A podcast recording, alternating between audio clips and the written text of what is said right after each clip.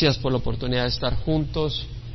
Eh, rogamos, Señor, que tú te manifiestes, eh, pongas orden en todo lo que se lleva a cabo acá, Señor. Que podamos concentrarnos en tu palabra, podamos ser fortalecidos, ser animados, ser guiados, dirigidos, refrescados, bendecidos, Señor, y que nuestras vidas puedan entonces ser de bendición para ti. En nombre de Jesús. Amén. Malaquías capítulo 3. El pueblo de Israel, la tribu de Judá, había salido al exilio en el año 586 por su idolatría, por la corrupción de los jueces, se dejaban sobornar, eh, por la inmoralidad, la injusticia, la violencia que eh, reinaba en el pueblo. Entonces fueron llevados al exilio, castigo de Dios, disciplina de Dios por Babilonia, en el año 586. En el año 538, por medio de la proclamación de Ciro, rey de Persia, regresaron a su tierra y en el año 515 antes de Cristo habían ya edificado el templo, pero vimos que pasaron unos 70 años y el pueblo se había enfriado. Ya no había amor hacia Dios, sí estaban con la rutina, traían sus sacrificios, pero traían animales enfermos, cojos, ciegos y hasta robados. El Señor dice, ya no me traigan ningún animal. le traían lo que no servía, la basura. Dice, no, mejor cierren las puertas del templo, que lo que hacen es deshonrarme, ofenderme. Y además estaban ignorando la ley de Dios, estaban casándose con mujeres paganas que traían idolatría al pueblo, una de las razones por las cuales el pueblo había sido llevado al exilio años atrás. Y además estaban casando, pero también se estaban divorciando de sus mujeres por cualquier motivo. Y el Señor dice, yo detesto el divorcio. Dentro de esa condición del pueblo, frío, sin amor hacia Dios, estaban simplemente siguiendo una rutina. Dentro de esa condición también habían dejado de dar el diezmo y las ofrendas que eran necesarios para el sostenimiento de los siervos de Dios y para el templo. Ya hablamos bastante sobre eso y no voy a hablar más sobre diezmos y ofrendas, pero debido a la gran confusión que hay dentro de las iglesias, es bueno si usted no ha recibido ese estudio, que se lleve el estudio y lo comparta con otros. Compártalo con algunos pastores, les haría bien. Y también con miembros de las iglesias. Y en el versículo 13 vemos que el Señor trae una queja más. Dice, vuestras palabras han sido duras contra mí, dice Jehová, pero decís que hemos hablado contra ti. Habéis dicho, en vano es servir a Dios. ¿Qué provecho hay en que guardemos tus ordenanzas y en que andemos de duelo delante de Jehová de los ejércitos? Por eso ahora llamamos bienaventurados a los soberbios, no solo prosperan los que hacen el mal, sino que también ponen a prueba a Dios y escapan impunes. Interesante. El Señor dice, vuestras palabras han sido duras contra mí, dice Jehová. El pueblo tenía palabras duras contra Dios. La palabra dura, el hasak, es un verbo, habían sido duras, es un verbo que quiere decir ser fuerte, ponerse fuerte, rígido, severo, ponerse firme, resuelto en, sus palabras hacia Dios. La King James Version la pone, la palabra stout, que, quiere decir corpulentas, pesadas, dar palabras fuertes con firmeza y determinación. La New King James Version usa la palabra harsh, tener palabras severas, duras, ásperas, críticas, difíciles de escuchar. La New American Standard Version usa la palabra arrogant. Eran palabras arrogantes. Lo que está diciendo el Señor al pueblo es, sus palabras son duras, son rígidas, son ásperas, son arrogantes. Me voltean a ver a mí y, se refieren a mí con arrogancia. Ellos dicen, pero ¿qué hemos hablado contra ti? Y el Señor les dice, ustedes han dicho, es vano servir al Señor. Lo dicen con arrogancia. Porque dicen, mira, bienaventurados los soberbios, no solo prosperan los que hacen el mal, ponen a prueba a Dios y, y escapan ilesos, inmunes. O sea, con arrogancia, mirando las cosas. Y la palabra vano, en el hebreo chav, quiere decir vacuidad, vacío, sin, sin sustancia. Es decir, es vano, es fútil, sin provecho, es fantasía, es puro sueño, sin fruto servir al Señor. Como quien dice, te vas a meter al ministerio, eso es un sueño, estás, eres un tonto, ¿qué estás haciendo? ¿Estás sirviendo a Dios? Ahí no hay frutos. Haz dinero, sé hombre, sé mujer. es falsedad, es insignificancia, servir a Dios es poquedad, es tontería, necedad, es lo que estaban diciendo en su corazón. Es vano servir a Dios. Y la razón es que dicen, ¿qué provecho hay? ¿Qué provecho hay? Y luego dice en el versículo 15, bienaventurados los soberbios no solo prosperan, sino que escapan impunes. O sea que lo que estaban buscando ellas era un provecho ya, ahora, en este mundo. Ponían ojos en quienes prosperaban materialmente, aunque fueran soberbios y malvados, eso no era importante. Lo que era importante era el bottom line, el dinero que provocaba, el bienestar material. Si sirves a Dios por beneficio inmediato, la admiración del mundo, oye hermano, qué bueno, vas a servir de maestro dominical, vas a servir poniendo sillas, vas a llevar sillas, vas a servir en la contabilidad. Tarde o temprano te vas a desinflar si lo haces porque buscas la admiración o la recompensa en este mundo, la popularidad o el agradecimiento. Tendrás frustración, desánimo y derrota y te apartarás de la fe. El Señor Jesucristo en Mateo 10, 24 al 39, y realmente eran versículos que solo quería tocar, pero realmente pienso que voy a entrar un poco más en lleno. En Mateo 10, 24 al 39, el Señor Jesús es el que está hablando. Dice, un discípulo no está por encima del maestro, ni un siervo por encima de su Señor. Le basta al discípulo llegar a ser como su maestro y al siervo como su Señor. Si al dueño de la casa lo llamaron Belcebú, es decir, príncipe de los demonios, ¿cuánto más a los de su casa? Por tanto, no les temáis, porque no hay nada encubierto que no haya de ser revelado, ni oculto que no ha de saberse. Es decir, si a Jesús lo llamaron príncipe de los demonios por estar sirviendo, ¿qué esperas tú? Si tú crees que el servir te trae fama, te puede traer fama, pero tarde o temprano te vas a encontrar con desagradecimientos, ingratitudes y confrontaciones del enemigo y puñaladas por atrás y por delante. Te lo digo por experiencia, no solo por conocimiento intelectual.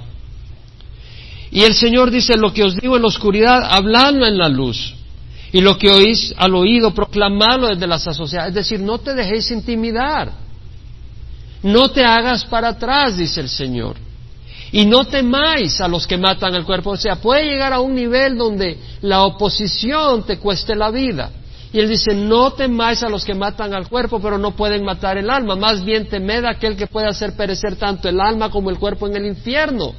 Y luego dice el Señor, pero no te preocupes que no estás a la merced de ellos, porque dice, no se venden dos pajarillos por un cuarto y sin embargo ninguno de ellos cae a tierra sin permitirlo vuestro Padre, y todos los cabellos de vuestra cabeza están todos contados, y vosotros valéis más que muchos pajarillos, no temáis, dice.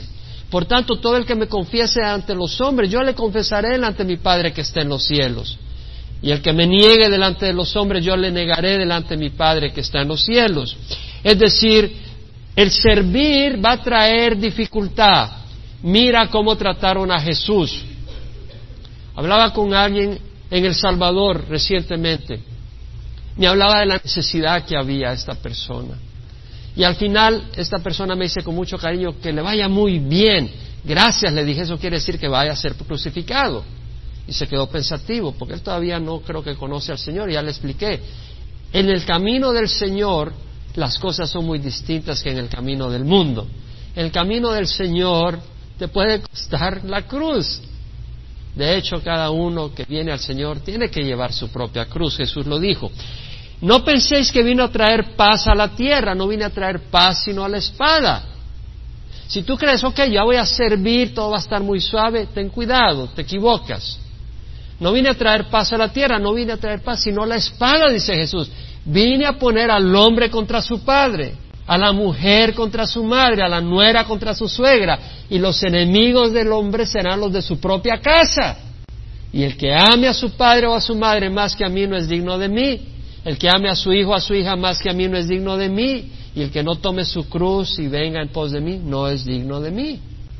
Lo que el Señor está diciendo es de que el Evangelio si te toca el corazón, te va a despertar y te va a hacer tomar acción. Y esa acción no es cómoda para la gente que te rodea. Y esa acción es una confrontación a la gente que te rodea. Y en el momento en que empiezas a servir, te van a acusar de hipócrita, te van a acusar que tus motivaciones son equivocadas, te van a hacer todo lo que quieran. Y va a haber una oposición. Pero el Señor dice, el que no toma su cruz y sigue en pos de mí, no es digno de mí. Hay un precio. Y el Señor nos recuerda en el servicio de no cansarnos, porque va a haber oposición y va a haber lucha. Ahora, yo quisiera no hablar de esto. De hecho, uno de los problemas en las iglesias ahora, y hablando de manifestaciones del Espíritu, el miércoles pasado hubieron cosas que experimentamos. Manny, tú experimentaste algo, eh, Gaudi experimentaron con Pepe Lucho una cosa del Señor muy linda. Otro hermano experimentó una liberación y todo, pero después del servicio estábamos nos fuimos a comer los taquitos con un hermano y me dice, hermano, eh, tuve un par de sueños que creo del Señor hace ocho meses y me contó el sueño. Y le, cuando me lo estaba contando, el Señor me dio la interpretación. Y estoy convencido de la interpretación porque antes que me terminara el sueño le dije cómo estaba yo, porque yo estaba en el sueño, yo y otra persona, que era distinto a cómo estaba el resto. Y él me dijo, tiene razón. Y le dije, ¿sabes por qué tengo razón? Porque ya Dios me dio la interpretación. Entonces, lo que quiero decir en todo esto es de que Dios quiere moverse en medio de nosotros y no es tanto lo que hacemos nosotros, sino lo que Dios quiere hacer. Dios quiere manifestarse en nuestras vidas, Dios quiere bendecirnos, Dios quiere amarnos, Dios no nos creó para ser robots, para ser obreros, Dios nos creó porque nos ama y nos ha hecho sus hijos. Pero es importante entender también que hay un trabajo que hacer y que hay un llamado que tenemos. Y acá el Señor en Gálatas 6.9 dice, no nos cansemos de hacer el bien porque a su tiempo si no nos cansamos cegaremos. Tú no ciegas en el momento en que estás sembrando la semilla. Tú tienes que esperar, tú tienes que regar, tú tienes que tener paciencia. Dice, no nos cansemos de hacer el bien, porque a su tiempo, si no nos cansamos, cegaremos. Primera de Corintios 15, 58, Pablo dice, por tanto, mis amados hermanos, estad firmes constantes, abundando siempre en la obra del Señor, sabiendo que vuestro trabajo en el Señor no es en vano, no es fútil, no es vacío, no es aire caliente. Hay sustancia, hay propósito, hay razón. En Hebreos 10, 35 al 39 puede ir ahí. Por tanto, no desechéis vuestra confianza, la cual tiene gran recompensa porque tenéis necesidad de paciencia para que cuando hayáis hecho la voluntad de Dios, obtengáis la promesa. Porque dentro de muy poco tiempo el que ha de venir vendrá. Eran las palabras de Israel. Israel dijo que el Señor viene pronto ya. Y este, este, él sin saber estaba eh, citando una escritura que yo iba a citar. El que dentro de muy pronto el que ha de venir vendrá y no tardará, mas mi justo por la fe vivirá, y si retrocede, mi alma no se complacerá en él. Pero luego dice, pero nosotros no somos de los que retrocedemos para perdición, sino de los que tenemos fe para la preservación del alma. Entonces, no quiere decir de que vamos a empezar la carrera, quiere decir que la tenemos que terminar y que vamos a ser probados y que tenemos que tener paciencia tenemos que perseverar porque el que se retrocede es para perdición del alma. Entonces, hermanos, el servir a Dios no es vano. ¿Podemos decir amén? No es vano. Y de eso es lo que está hablando Malaquías, más bien dicho el Señor a través de su profeta. Vosotros habéis dicho, en vano es servir al Señor. Cuidado de decir en nuestro corazón, en vano es servir al Señor. ¿Y cómo podemos decirlo? Lo puedes decir sin hablarlo. ¿Cómo? Por tu actitud en cuanto al servicio a Dios. Que tú piensas de que es una pérdida de tiempo, que es un mal uso de tu tiempo, que es una mala inversión. Todos podemos servir. Podemos servir orando. La oración es un servicio, pero no solo pases orando de ti. Ora por otros. Olvídate de ti por un momento. Estás obsesionado por ti mismo. Piensa en otros. Visita a enfermos. Llama a los hermanos. Yo le aseguro que no hay congregación donde la gente hable suficiente a los hermanos. Necesitamos hermanos que se llamen unos a otros, a los que nos visitan por primera vez, llamarlos, saludarlos, ver cómo están. A los que nos visitan, evangelizar en las calles, cuidando, enseñando a los niños, a los pequeñitos. Puede uno ayudar poniendo sillas en las mesas, en las ofrendas, no, no llevándoselas, sino sirviendo, poniendo, ofrendando, traduciendo, editando mensajes en la contabilidad. Hay muchas maneras de servir. Lo importante es servir al Señor con alegría Venid a Él con cánticos de júbilo, dice el Salmo. Todos somos llamados a servir y un día vamos a dar cuenta. El Señor dio una parábola diciendo, el reino de los cielos es como un hombre que se fue de viaje y antes de irse de viaje le encomendó sus bienes a sus siervos y a uno le dio cinco talentos. La palabra talento es una medida de peso, veintipico de kilogramos, 21.6 kilos de plata. dio cinco talentos. Le dijo, trabaja con ellos mientras estoy de viaje. A otro le dio dos y a otro le dio uno.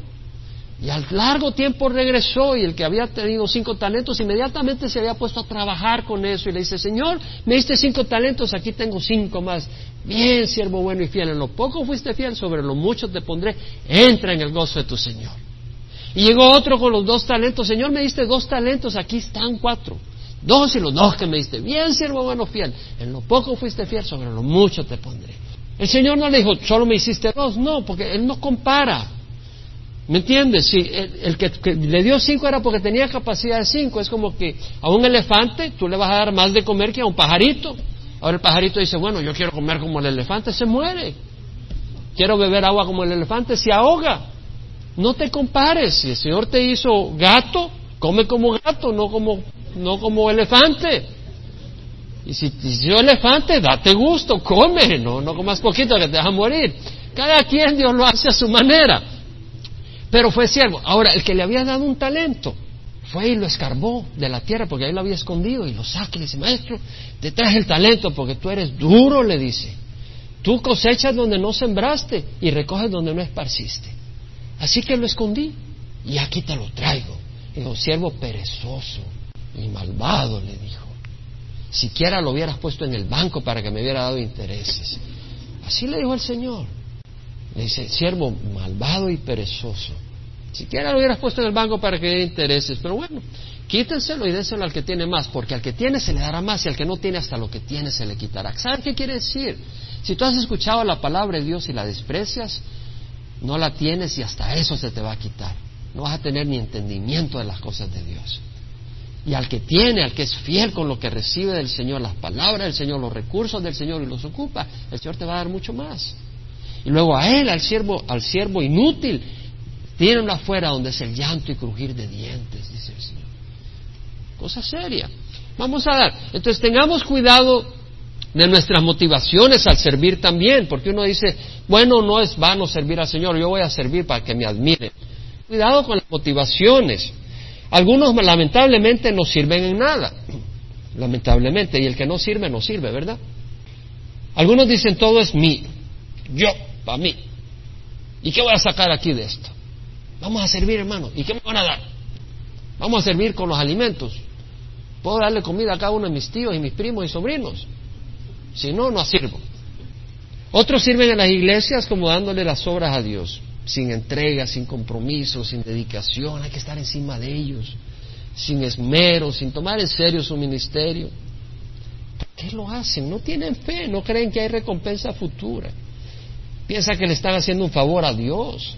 De hecho, Dios es el que debería estar agradecido, porque ellos se han molestado al hacerle el favor. No, nosotros debemos de servir por amor. Si amas a Dios, le servirás y le obedecerás, no importa la gente ingrata.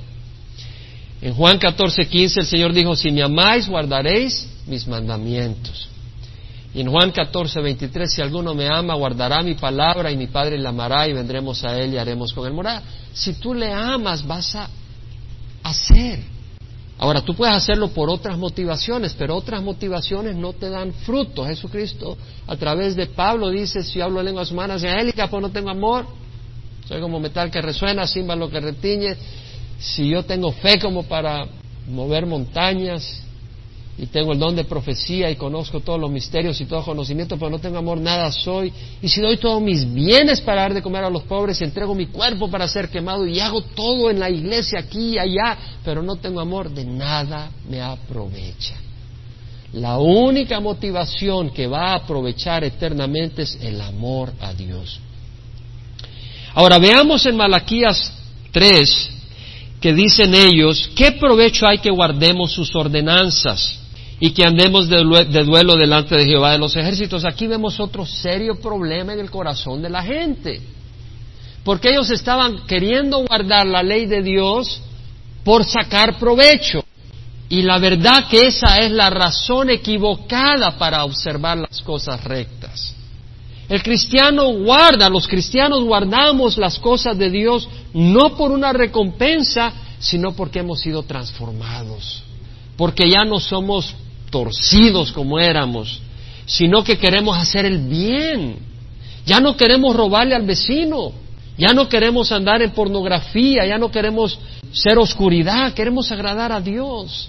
Amamos a Dios, ya no queremos ser lo que éramos antes, ya no queremos participar con las fuerzas de la oscuridad, ya no queremos engañar a la gente. Tenemos una nueva naturaleza. Pablo lo dice en 2 Corintios 5, 17, si alguno está en Cristo, nueva criatura es. Es una nueva criatura. Se trata de una transformación. En Juan 3.3 Jesús le dice a Nicodemo, en verdad, en verdad te digo que el que no nace de nuevo no puede ver reino de Dios. Es un nuevo nacimiento es una nueva persona. El salmista dijo, los preceptos de Jehová son rectos, que alegran el corazón. No se trata de que me van a traer fortuna, no, los preceptos son rectos y eso alegra el corazón. El mandamiento de Jehová es puro, alumbra los ojos. Ese aprecio de las cosas buenas. El Salmo 119, 128 dice, por tanto estimo rectos todos tus preceptos acerca de todas las cosas y aborrezco todo camino de mentira. Vemos una naturaleza distinta y si tú no estás ahí, pídele perdón al Señor y que te cambie. Para eso Él vino, para transformarnos. Y esa es una oración que Él va a responder, porque la Biblia dice que de tal manera amó Dios al mundo que dio a su Hijo unigénito, para el que crea en Él no se pierda, mas tenga vida eterna. Jesús vino para transformar aquel que quiera ser transformado. Entonces, si tú quieres ser transformado, dile al Señor, entra a mi vida, y Él entra y te transforma. ¿Quién puede decir amén? Y tiene que ver con los mandamientos. Hoy oh, yo creí que éramos libres de la ley. Sí, no estamos bajo, no estamos bajo la ley, porque la ley no te ni a efectividad para transformar tu corazón y hacerte obedecer la rectitud que la ley demanda. Pero Dios envió su Espíritu Santo para darnos a nosotros el poder de hacer lo que la ley no podía hacer. Y ese poder no es violar la ley, sino cumplir los requisitos de la ley, que es caminar en rectitud y es por el poder del Espíritu. Por eso dice Pablo, si camináis de acuerdo a la carne habréis de morir, pero si por el Espíritu ponéis a muerte las obras de la carne viviréis, porque los que son guiados por el Espíritu de Dios, los tales son hijos de Dios. En Romanos 13, versículo 8, Pablo dice, no debáis nada a nadie, sino el amaros unos a otros, porque el que ama a su prójimo ha cumplido la ley. No se trata que si vas de bluín a la iglesia o si no vas de bluín, que si te cortas el pelo, si no te cortas el pelo, si te pintas las uñas. No, no se trata de eso. Porque no cometerás adulterio, de eso sí se trata, no matar, de eso se trata, no hurtar, no codiciar y cualquier otro mandamiento en estas palabras se resume. Amar a tu prójimo como a ti mismo. Tal vez tú no vienes de bluín a la iglesia y dices yo soy más santa porque no me pongo bluín, pero andas con todo tipo de inmoralidad o vanidad. O tal vez tú no te pintas los labios, pero con esos labios te destruyes a tu vecino. ¿Sí? O sea, de nada sirve. El amor no hace mal al prójimo, por tanto el amor es el cumplimiento de la ley. El Señor nos dice que toda la palabra, el Antiguo Testamento, la ley se cumple en amar a Dios sobre todas las cosas, en amor. El cristiano no solo quiere, porque es una nueva naturaleza, si alguno está en Cristo, nueva criatura es, no solo quiere caminar en la rectitud, sino que tiene el poder para caminar en rectitud. ¿Quién lo dice? La Biblia. Vea primera de Juan 5, 1 a 5. Es que hermanos, es importante entender que si tú estás buscando un provecho en este mundo por guardar la rectitud, no te va a ir bien. Jesús fue crucificado por ser recto. Si tú estás buscando provecho en este mundo, no necesariamente te va a ir bien a los ojos del mundo. En 1 Juan, en 1 Juan 5 dice el versículo 1, todo el que cree que Jesús es el Cristo es nacido de Dios. Todo el que cree que Jesús es el Cristo. ¿Se acuerdan la conversación de Jesús con los apóstoles en Cesarea? ¿Quién dicen los hombres que es el Hijo del Hombre? Bueno, unos dicen que eres Juan el Bautista, otros Elías, otros Jeremías, uno de los profetas. ¿Y ustedes quién dice que soy? Pedro dice, tú eres el Cristo, el Hijo del Dios viviente. Bienaventurado eres Pedro, hijo de Jonás, porque esto no te lo reveló carne ni sangre, sino mi Padre que está en los cielos. Yo te digo que tú eres Pedro y sobre esta piedra edificaré mi iglesia. ¿Cuál es esa piedra? El que Jesús es el Cristo. Ahí lo vemos en 5, 1 Juan 5.1. Todo el que cree que Jesús es el Cristo es nacido de Dios. Y todo aquel que ama al Padre ama al que ha nacido de él. El que ama al Padre ama al Hijo. No puedes decir que tú amas a Dios y rechazas a Jesucristo. En esto sabemos que amamos a los hijos de Dios, cuando amamos a Dios y guardamos sus mandamientos.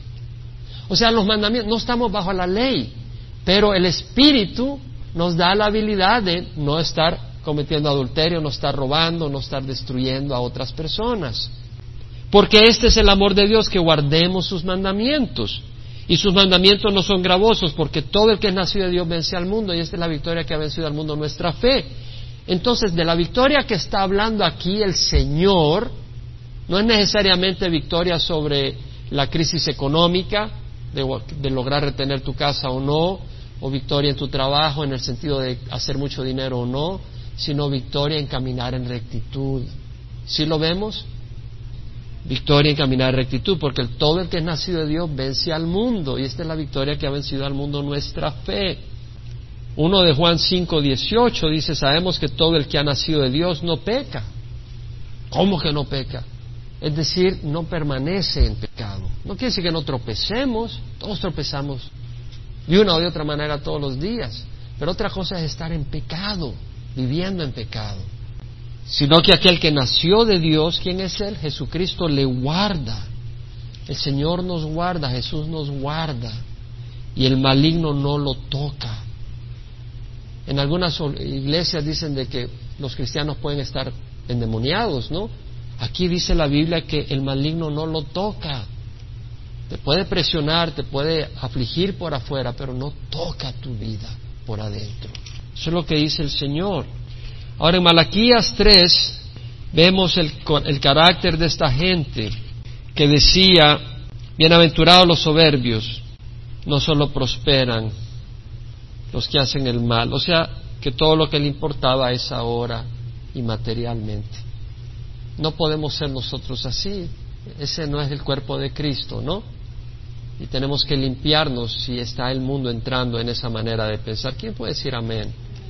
Tenemos que limpiarnos porque el enemigo, Satanás, el mundo, la carne nos trata de influenciar y que empecemos a poner valor económico, material a lo que hacemos dentro de la iglesia. Ahora, versículo 16, entonces los que temían a Jehová se hablaron unos a otros.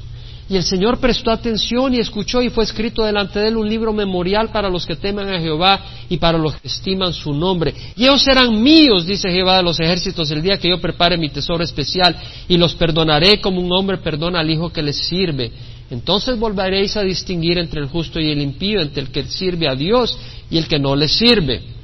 Entonces los que temían a Jehová se hablaron unos a otros. ¿Cómo sabían los que temían a Jehová quiénes eran ellos? No se ponían una camiseta que decía yo temo al Señor. ¿Verdad? Es como aquellos que ponen ahí sus eslogans cristianos en el carro, ¿no? Y se le pasó a alguien y empieza a sacar la mano, a hacer todo tipo de señas, a pitar, a gritar y de todo. Mejor no pongas eslogans. Eh, ¿Cómo es que sabían que temían al Señor, ¿sabes qué? La fe no se puede esconder. Una fe viva no se puede esconder. Tarde o temprano se va a manifestar. Tu vida va a ser impactada y tu fruto va a ser visto. Como dice el Señor, una ciudad situada sobre un monte no se puede ocultar. Una ciudad sobre un monte con todas sus luces no la puedes ocultar. Y tus obras tienen que mostrar tu carácter, tu rectitud, tu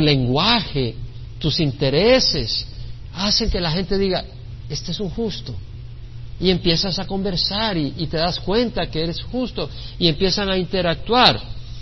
Eh, los hijos del reino tienen una conversación. Mira que dice, los que temían al Señor se hablaron unos a otros. Conversaban. Los cristianos tenemos una conversación. ¿Sabes cuál es esa conversación? El rey y los asuntos del reino. Cuando los judíos se acercaron a Jesús y lo estaban acosando, él le dice, camada de víboras, ¿cómo podéis hablar cosas buenas siendo malos? Porque la abundancia del corazón habla la boca. Entonces, tú puedes saber si eres justo o no, si eres de los que se reúnen. Qué bonito que se reunían para hablar del Señor. Yo recuerdo cuando trabajaba en el mundo secular, buscaba ser luz en el mundo, pero también disfrutaba mucho poder reunirme en los almuerzos con hermanos que ahora están en el campo misionero o son pastores de otras iglesias que estaban trabajando ahí. El Señor hizo una obra muy linda ahí donde trabajaba. Y dentro del Departamento de Investigación y Desarrollo, donde yo estaba, Al Nudek dejó el trabajo y fue misionero en China, comunista. Y luego Jack Hibbs ahora es pastor de Calvary Chapel en Chile. Y en ocasiones nos reuníamos al almuerzo y conversábamos y compartíamos y era muy lindo. Eh, los justos se reúnen y hablan y no nos poníamos a hablar tonterías, sino cosas que edifican. Y lo interesante es que dice que el Señor prestó atención y oyó. El Señor estaba viendo ahí, oyendo. El Señor se deleita, te ve a conversar, que estás hablando de Él y él, él se goza. Y luego dice, y fue escrito un libro memorial. La palabra memorial es un libro de recuerdo. El Señor dice, Escriban los nombres, por favor, de todos ellos que están ahí, que están reunidos hoy domingo acá en Calvary Chapel Emanuel. No solo oyendo, sino después que termina el servicio están hablando de mí, de las maravillas que he hecho, y se animan unos a otros. Escriban sus nombres, dice el Señor. Dice en 1 Samuel, el Señor le manda un mensaje a Elí el sacerdote que estaba siendo descuidado, sus hijos estaban cometiendo todo tipo de indecencia en el templo, dice, yo honraré a los que me honran y a los que me menosprecian serán tenidos en poco. Ahora veamos lo que dice el Señor, ellos serán míos el día en que yo prepare mi tesoro especial y los perdonaré como un hombre perdona al hijo que les sirve. Ellos serán míos, dice, el día en que prepare mi tesoro especial en la traducción de la New King James Version dice, On the day that I made them my jewels, el día que yo los haga mis joyas. La New Living Translation, they will be my own special treasure. Ellos van a ser mi tesoro especial. Y, de lo que está hablando acá, el, hebreo acá, hacer, cuando dice acá, yo prepararé mi tesoro especial, la palabra preparar acá, la, la palabra en el hebreo es asá, quiere decir producir, manufacturar, fabricar, obrar, ejecutar, completar, confeccionar algo. Y lo que está diciendo el Señor es que va a hacer de nosotros su propiedad valiosa, su tesoro especial. Qué bonito. Tú piensas, si yo me voy a la Casa Blanca, no me van a dejar entrar, por supuesto, pero si entraría y vería los tesoros que tiene, el presidente tiene que tener cosas muy preciosas, muy valiosas. Y ahora el Señor del universo ¿Qué es lo que va a ser de nosotros? Algo increíble. Eso es lo que va a ser de nosotros. ¿Quién está hablando mi tesoro especial? ¿Quién está diciendo eso? Es Dios. Imagínate eh, donde, el presidente Obama y te dice, te voy a enseñar mis tesoros acá en la Casa Blanca, los tesoros del, del país. Te enseña cosas maravillosas. Y el Señor va a decir, déjame presentarte mis tesoros. Y ahí va a presentar a cada uno de nosotros que hemos buscado del Señor. Esa es la palabra de Dios. Para los creyentes, los que no creyentes, los que no son creyentes, ellos quisieran simplemente ser polvo de la tierra, porque van a ser peor que eso. Van a estar en el fuego eterno. Son las dos opciones. Dios no nos da un lugar intermedio. En una de Juan 3.2 Primera carta de Juan, capítulo 3, versículo 2, dice, amados, ahora somos hijos de Dios y no se ha manifestado lo que habremos de ser, pero sabemos que cuando Él se manifieste seremos semejantes a Él, porque le veremos tal como Él es. ahora somos hijos de Dios. Y aún no se ha manifestado lo que haremos de ser, pero cuando Él se manifieste seremos semejantes a Él, semejantes a Jesucristo. Yo estaba pensando esta, este sábado cuando estaba preparando el estudio, si a ti te cortan la mano y te dan una mano de metal, pues tú sigues siendo tú, ¿no? Porque tú habitas en este cuerpo, tú, sigues siendo tú, simplemente tiene una mano de metal medio torpe, ¿verdad? Porque no creo que tenga la flexibilidad, la sensibilidad del calor, del frío, la suavidad para acariciar, la, la destreza para agarrar una lata y abrirla, no tiene todo eso. Pero cuando el Señor venga nos va a dar un cuerpo como el Señor Jesucristo, va a poder pasar por la madera, por, por el concreto, va a pasar tranquilo, va a pasar de un lado al otro sin ningún problema. Dice el Señor, la carne y la sangre no puede heredar el reino de Dios, ni lo que se corrompe hereda lo incorruptible. Pero os digo un misterio, no todos dormiremos, pero todos seremos transformados, en un, transformados metamorfeo, como la oruga se convierte en una mariposa, en un momento, en un abrir y cerrar de ojos, a la trompeta final, porque la trompeta sonará y los muertos en Cristo resucitarán incorruptibles y nosotros seremos transformados. Una transformación gloriosa. Y se cumplirá en ese momento. ¿Dónde está, oh muerte, tu victoria? ¿Dónde, oh sepulcro, tu aguijón? Porque el aguijón de la muerte es el pecado y el poder del pecado, la ley. Pero gracias a Dios que nos da la victoria en Cristo Jesús. Entonces, al poner la fe en Cristo, un día nuestro cuerpo va a ser transformado. Daniel escribió diciendo, muchos de los que duermen en el polvo de la tierra resucitarán, despertarán, dice. Despertarán como están dormidos. Unos para la vida eterna, es eterna, pero no solo es, no solo es larga sin terminar, sino que es abundante. Unos para vida eterna y otros para la ignominia, el desprecio eterno. No es anihilación que desapareces, sino que es un sufrimiento eterno.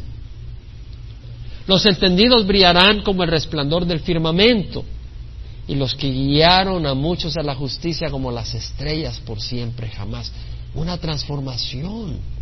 Ahora pues nadie de nosotros brilla, solo algunos que no tenemos mucho pelo brillamos un poco. Pero un día vamos a brillar como las estrellas, como el resplandor del firmamento. Y lo que me encanta, mira lo que dice el versículo 17, y los perdonaré como un hombre perdona al hijo que le sirve. ¿Sabes lo que quiere decir ahí? Yo no tengo siervos perfectos, dice el Señor. Los tengo que perdonar. Los perdonaré como uno perdona a su hijo que le sirve. Estamos viendo acá que el Señor perdona. No somos perfectos. Nadie de los que está sirviendo a Dios es perfecto. Nadie. Pero le servimos porque le amamos, ¿no? Entonces cuidado con la condenación que nos tira Satanás o puede usar a otras personas. Servimos a Dios no porque seamos perfectos, servimos a Dios ¿por qué? Porque le amamos. Por eso le servimos. ¿Tú crees que David, el, rey David, era perfecto? Fue un mentiroso, mintió más de alguna ocasión, ¿no? ¿No se acuerdan? Cuando iba huyendo de Saúl y le dijo al sacerdote que Saúl lo había enviado y se encontraba con sus jóvenes y que estaban en una campaña, que no sé qué. Era mentira. David falló. El mismo Abraham no mintió diciendo cuando fue a Egipto que Sara era su hermana y no decía que era su esposa. Se le pusieron las piernas de gallina, tuvo miedo. Y dijo, mejor que se la lleven y sea la mujer del faraón a que me maten a mí. Gran valiente, gran, gran hombre y es el padre de la fe. En algún momento tambaleó, pero le servía, le seguía y el Señor le perdona. Se trata de darle el corazón al Señor y Él se encarga de irnos perfeccionando y un día nos va a perfeccionar y vamos a leer más adelante sobre eso. Pero el que no somos perfectos, el mismo Pablo dijo que Él era el príncipe de los pecadores no porque él estaba pecando a propósito, pero él sabía que él había sido un hombre que persiguió a la iglesia, blasfemó, hizo que la gente blasfemara. Y él dice, soy salvo por gracia. Mira primera Timoteo, capítulo 1, versículo 15 al 17. Dice, palabra fiel y digna de ser aceptada por todos. Cristo Jesús vino al mundo para salvar a los pecadores, entre los cuales yo soy el primero, dice, no lo dice con, no lo dice como, hey, como algunos que dan sus ¿Y usted cómo se salvó? Ah, yo cuando estaba en el mundo era mujeriego, me emborrachaba, vieras bien la pasaba. Y ese hombre no se ha arrepentido. Cuenta las cosas que hacía con alegría en vez de sentirse quebrantado y dolido. ¿No han oído testimonios como que la gente como que se van a gloria de las maldades que hacía? No, hermano. Yo no sé si ha habido un verdadero arrepentimiento. Pero Pablo aquí dice, eh, yo, Jesús vino al mundo para salvar a los pecadores entre los cuales yo soy el primero. Sin embargo, para esto hay misericordia, para que en mí como el primero Jesús demostrara toda su paciencia como un ejemplo para los que habrían de creer en Él para vida eterna. Entonces vemos acá la paciencia del Señor y, y Pablo lo reconoce. Y luego dice Malaquías 3, entonces, versículo 18, entonces volveréis a distinguir entre el justo y el impío, entre el que sirve a Dios y el que no le sirve. Es decir, en ese tiempo, si tú servías a Dios, es vano. Y el que no le sirve, ¿qué importa? No había distinción, no le importaba. No había distinción, el pueblo de Israel no estaba así. No estaba con un corazón sensible al pecado, que le doliera, sensible al servicio a Dios y a Dios para amarle y servirle. Pero en el milenio, Israel va a estar en su tierra y va a haber distinción entre lo que es vano y lo que es bueno, entre lo bueno y lo malo, no se va a confundir. Hoy en día a lo bueno se le llama malo y a lo malo se le llama bueno. A mí no me sorprende oír al mundo a decir eso, pero me sorprende cuando los, los cristianos dicen, is bad, is wicked, como quien dice es bueno. Los cristianos no debemos de tomar ese lenguaje. Hay de los que llaman al mal bien y al bien mal, que tienen las tinieblas por luz y la luz por las tinieblas, y lo amargo por dulce y lo dulce por lo amargo, dice el Señor en Isaías. Voy a leer rápidamente Malaquías 4.1 al 6. Porque aquí viene el día ardiente como un horno y todos los soberbios y todos los que hacen el mal serán como paja. Y el día que va a venir les prenderá fuego, dice Jehová de los ejércitos, que no les dejará ni raíz ni rama. Mas para vosotros que teméis mi nombre se levantará el sol de justicia con la salud en sus alas, y saldréis y saltaréis como terneros del establo. Y hollaréis a los impíos, pues ellos serán ceniza bajo las plantas de vuestros pies el día que yo actúe, dice Jehová de los ejércitos. Acordaos de la ley de mi siervo Moisés, de los estatutos y las ordenanzas que yo le ordené en Horeb para todo Israel. He aquí yo envío al profeta Elías antes que venga el día del Señor, día grande y terrible. Él hará volver el corazón de los padres hacia los hijos y el corazón de los hijos hacia los padres, no sea que venga yo y hiera la tierra con maldición. Acá está hablando el Señor del día del juicio que viene. Y aquí viene el día, ardiente como un horno. Hay un día de juicio que viene. Los soberbios y los que hacen el mal serán como paja. Va a venir. El día que va a venir les prenderá fuego, dice Jehová, que no les dejará ni raíz ni rama. La raíz te da estabilidad, te da pertenencia. La rama es una gloria de un árbol. En otras palabras, olvídate, vas a ser desbastado, vas a ser eliminado de tu lugar, de tu posición, de tu privilegio, de tu hermosura, vas a ser desbastado, dirigido hacia una devastación total.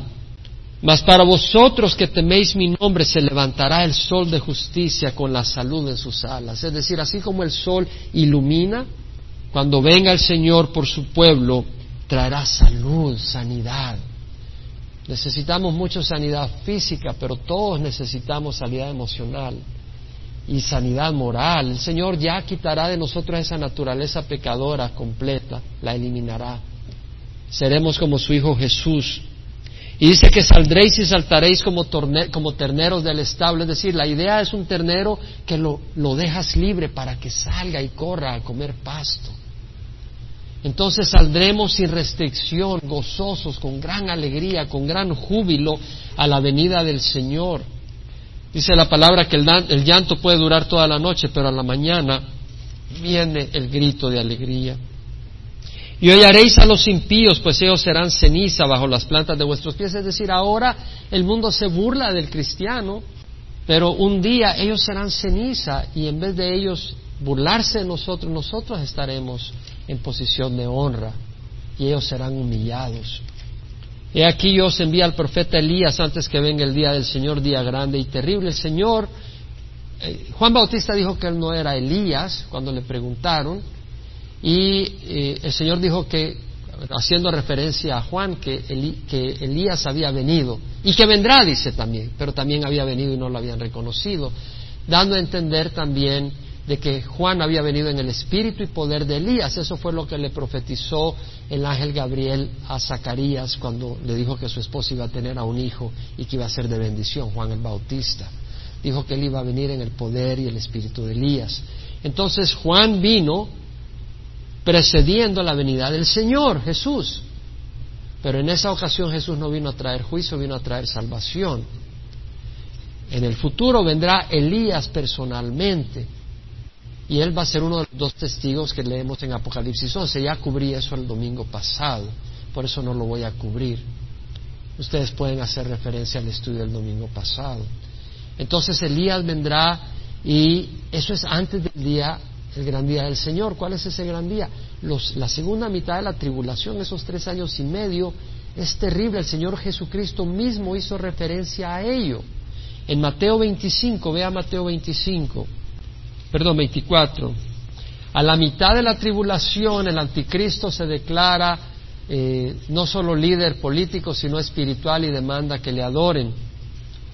Y en el versículo 15 dice, cuando veáis la abominación de la desolación de que se habló por medio del profeta Daniel colocada en el lugar santo, el que lea que entienda, entonces los que estén en Judea huyan a los montes, el que esté en la azotea no baje a sacar las cosas de su casa y el que esté en el campo no vuelva atrás a tomar su capa. ¿Se acuerdan que estudiamos que el pueblo de Israel iba a huir, iba a ser protegido en el desierto? Y leímos cómo en otras secciones de las escrituras hace referencia a eso. Pero hay de la que está encinta y de las que están criando en aquellos días. Orad para que vuestra huida no suceda en el invierno ni en día de reposo, porque entonces habrá una gran tribulación tal como no ha acontecido desde el principio del mundo hasta ahora ni acontecerá jamás. Y si aquellos días no fueran acortados, nadie se salvaría. O sea, las crisis y el juicio de Dios que va a ser derramado durante los últimos tres años y medio va a ser tan grande que el mundo se acabaría, literalmente se acabaría. No quedaría una alma viva. Esa es la tribulación que viene. Lo que va a hacer el Señor es acortarlo a solo tres años y medio. Si deja que esa tribulación exista cinco años, seis años, no quedaría una sola alma vida, viva. Nosotros no esperamos la tribulación, esperamos a nuestro Señor Jesucristo. Ahora en Malaquías termina, como vemos, que Elías haría volver el corazón de los padres hacia los hijos y el corazón de los hijos hacia los padres. Eso fue lo que hizo Juan Bautista. Él trajo arrepentimiento a las personas y preparó a la gente para la venida de Jesús. Elías y probablemente Moisés, el otro profeta, van a hacer eso por los tres primeros años y medio de los siete años. De manera que muchos judíos van a creer en Jesús. Pero aquellos que no crean durante ese tiempo, cuando vengan los tres años y medio de tribulación y crean, cuando ocurra lo del anticristo que se revela y crean, a ellos les va a costar su vida, van a ser muchos muertos. Pero Elías va a tener esa labor, mover el corazón de las personas. Bueno, terminamos el libro de Malaquías. Le damos gracias a Dios por su palabra, ¿no? Vamos a pararnos y vamos a cerrar en oración. Vamos a orar. Padre, te damos gracias por tu palabra. Señor, más que nuestro servicio quieres nuestro corazón, que te amemos, tú mereces nuestro amor y Señor, tú eres digno de nuestro amor. Gracias por enviar a tu Hijo Jesús a morir en la cruz te rogamos, Señor, de que lo que hemos estudiado, estos cuatro capítulos del libro de Malaquías, sean de provecho en nuestras vidas, que moldeen nuestro carácter, que nos ayuden, Señor, en nuestro caminar, en cómo te conocemos y en cómo nos relacionamos contigo. Te damos gracias, Señor.